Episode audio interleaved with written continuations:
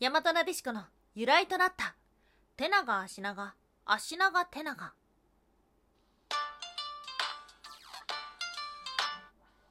は妖怪について知りたい。かっこ仮。はい空飛ぶワンタンです。ワンタンは妖怪について知りたい。カッコカリということでこの番組は普段キャラクター業界で働いているワンタンが日本におけるめちゃくちゃ面白いキャラクター妖怪についてサクサクっと紹介している番組です。はい今日はちょっと久しぶりにですね、お便りもお返ししていこうかなと思っておりますが、まず一つ先にご紹介させていただきましょう。ラジオトークでいただきました。大佐さんありがとうございます。土雲と製鉄集団、手長、足長についても考察してください。ということでありがとうございます。めっちゃ調べた。考察にするにあたっていろいろ調べましたが、製鉄所とかタタラバに伝わる妖怪っていくつかあるんですが、土雲、手長、足長っていうのがですね、ちょっと根拠が薄いものしか出てこなくって、ちょっとですね、調べきれなかったっていうのがですね、ちょっと現状でございます。もしもう少し詳しい何か情報があれば、また大佐さんの考察があれば教えていただけたらと思っているんですが、このコメントでワンタンさんは救われた 演説風。はい。手長足長って何？ということですよ。うん。まあ、このね、ワンタマ妖怪について知りたいかっこかり、シンプルに言うとしたら、ネタが ね、ネタがね 探すの大変なんですけどいいものをもらった。ありがとうございます。はい。ということでですね、今日は手長足長について2つに分けてお話をしていこうと思います。まず1つ目、手長足長、足長手長、合体妖怪、神様？はい。ごちゃごちゃとざっくばらんに説明をしていこうと思います。そしてその後二つ目、大和なでしこの語源となった手長足長とははい、ということで、まず二つ目、手長足長足長手長合体妖怪神様ごちゃごちゃに説明をしていこうと思います。うん。調べていくと、手長足長っていうものと足長手長っていうものがいるみたいですね。が、正直なんで分かれているのかがよくわからない、明確な違いはないし、地域によっては同じものとして描かれていたりとか、あとは、なんか、うん、ほぼ一緒。言い間違いぐらい。もしかしたら伝言ゲーム方式で変わっていったのかもしれません。手長品形は、秋田県、山形県、福島県、長野県、福井県といった東北地方に伝わる妖怪と言われています。ただ妖怪ではなくて神様として祀っている神社も多いみたいですね。うん。そして、足長手長とは九州に伝わる妖怪です。一種類の妖怪ではなく、足長族、手長族という巨人の総称と言われています。あの、水木しげる先生の水木しげるロードの妖怪たちにある銅像は、この足長手長と呼ばれておりますが、どうにもこうにもですね、大きな違いはないっぽい。うん。本当に伝言ゲーム形式で変わっていったのかもしれない。どちらもですね、あの、一種類ではなくて、手長さんと足長さんっていうような形ですね。ああ、妖怪として人間をこう脅かす存在であることもあれば、神様として祀られていることもあります。もしかしたらなんですが、あの神様が妖怪になったパターンの人たちかもしれません。小豆洗いがそうでしたね。小豆洗いってもともと水神様だったんですが、誰もね、お参りに来なくなってしまって妖怪となってしまったっていうものがあります。なので、同じものではあったんですが、神様として祀られ続ける手長さん、足長さんがいたりとか、あとは誰も来なくなってしまって妖怪化してしまった手長さん、足長さんがいるのかもしれません。うん。海で魚を取って暮らすというのほほんエピソードだったりとか、山の中にこもってるっていうエピソードも様々ありました。あとね、面白かったのがね、イラストとしてやはり描かれているのは、2人の妖怪として描かれているんですけども、足長さんはですね、こう手長さんを肩車して、合体するっていうね、コンビ妖怪としてのエピソードもありました。はい。なんだかですね、よくわかんないなっていうふうに思いませんか？でもそれが久しぶりに妖怪らしいなっていうふうに思いました。一旦木綿とかカッパとかを調べた時と同じような感覚ですね。地域によって全然言われが違っているけども、あちこちちょっとずつなんじゃかわかんないけど残ってるっていうような、なんだか妖怪らしい妖怪だと思ってしまいました。が、もやもやすると思うんで、もう一つ目のお話ではですね、ああ、なるほどっていう風にちょっと納得できるものを ご用意してきました。大和なでしこの語源となった手長足長とは、はい、ということですが、うん。手長足長っていうのはもともと足名槌の巫女と手名槌の巫女とあごめんなさい。足名槌の巫女と手名槌の巫女とという神様から来たという説があるんです。うん足長がお父さん手長がお母さん。彼らは子宝に恵まれましたが次々とあの大和のオロチの生贄になっていってしまったんです。その中でとっても可愛がっていた娘の櫛灘姫。彼女がですねついに生贄に捧げられそうになってしまいます。それを聞いて現れたのがスサノオこれご存知でしょうか？あっていうふうに思いますか？ヤマタノオロチを退治した人ですね。うん。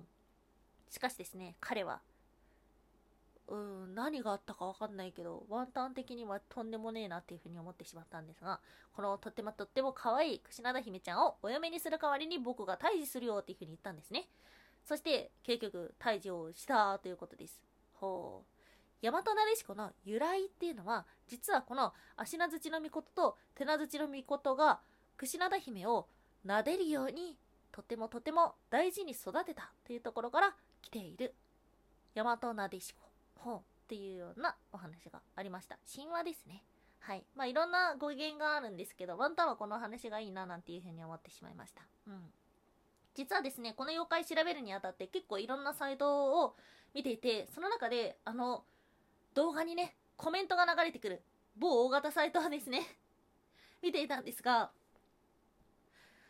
その中であのコメントで流れてきたのが「え手長足長なの？自分ところは足長手長だけど」とか「悪いことするっていう風に聞いたけど」とか「神様でしょ？近所に神社あるよ」とか結構いろんなコメントが流れてきていて本当に地域によって様々だななんていう風に思いました。あなたの身近にいる手長足長足長手長はどのような方でしょうか？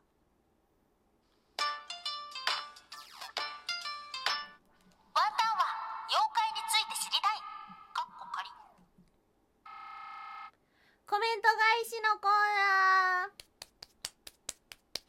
はい。ズビーって言った。はい。コメント。ちょっと久しぶりにですね。時間がある限り了解していこうかななんていうふうに思っておりますが。はい。まずラジオトークでいただきました。トマさんいつもありがとうございます。臼に乗る魔女。ロシアのヤマンババーバヤーガとは。はい。こちらでいただきました。骨と皮。子供食べるの怖いけど善人の味方。いいところもあるってこと。どの視点で見るかで変わるの常をみたいでね。毎日配信よく頑張りましたということでありがとうございます。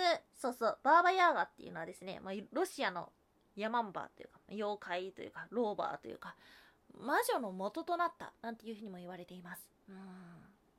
そうなんですよね。子供が好きっていう話好きですよね。ヨーロッパの方に行くと。なんでなのかななんていうふうに思いますがとっても興味深いエピソードでしたね。はいそしてえっ、と毎日配信っていうところですがこれはあのラジオトークライブのことですね。実はですねワンタンはですねこう20日間連続で毎日ライブをしておりました。30分程度ですけどもう他にやることはないのか？っていうですね。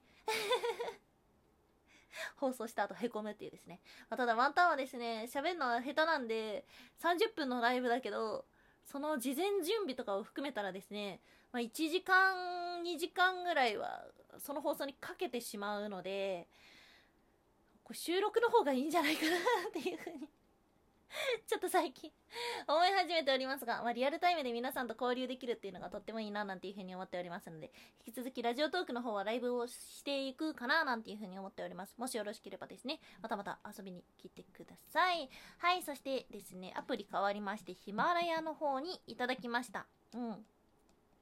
くにくにんにんさん、人生これからラジオのパーソナリティさん、いただきましたね。こちらはですね、ヒマラヤ祭りでいただいたコメントになります。ちょっと前のやつなんですが、なぜオランダのキャラクターは日本で人気になったというような放送でお話しさせていただきました。はじめまして、カザフスタンでランキングインおめでとうございます。確かにミッフィーちゃんもキティちゃんも表情がないですね。キャラクター目が深いんですね。ということでありがとうございます。はい。カザフスタン、言えない。カザフスタン、何のことかって言ったらですね、あのーポッドキャストさんからとある日、突然、えーメールが来まして、あなたのポッドキャストはカザフスタンの社会文化カテゴリーで48位ですよっていうお知らせをいただきました。本当にありがとうございました。これからはカザフスタンの方で頑張ろうと思っております。あとこのお話でお話をしたのが、オランダのキャラクターですね。これちょっと文章にすると、あの出回るの嫌なんで言ってなかったんですが、音声だったらいいかな。うん。ミッフィーちゃんですね。ミッフィーちゃん、なんで人気なのっていう理由はですね、ミッフィーちゃんに表情がないからっていうようなお話をさせていただきました。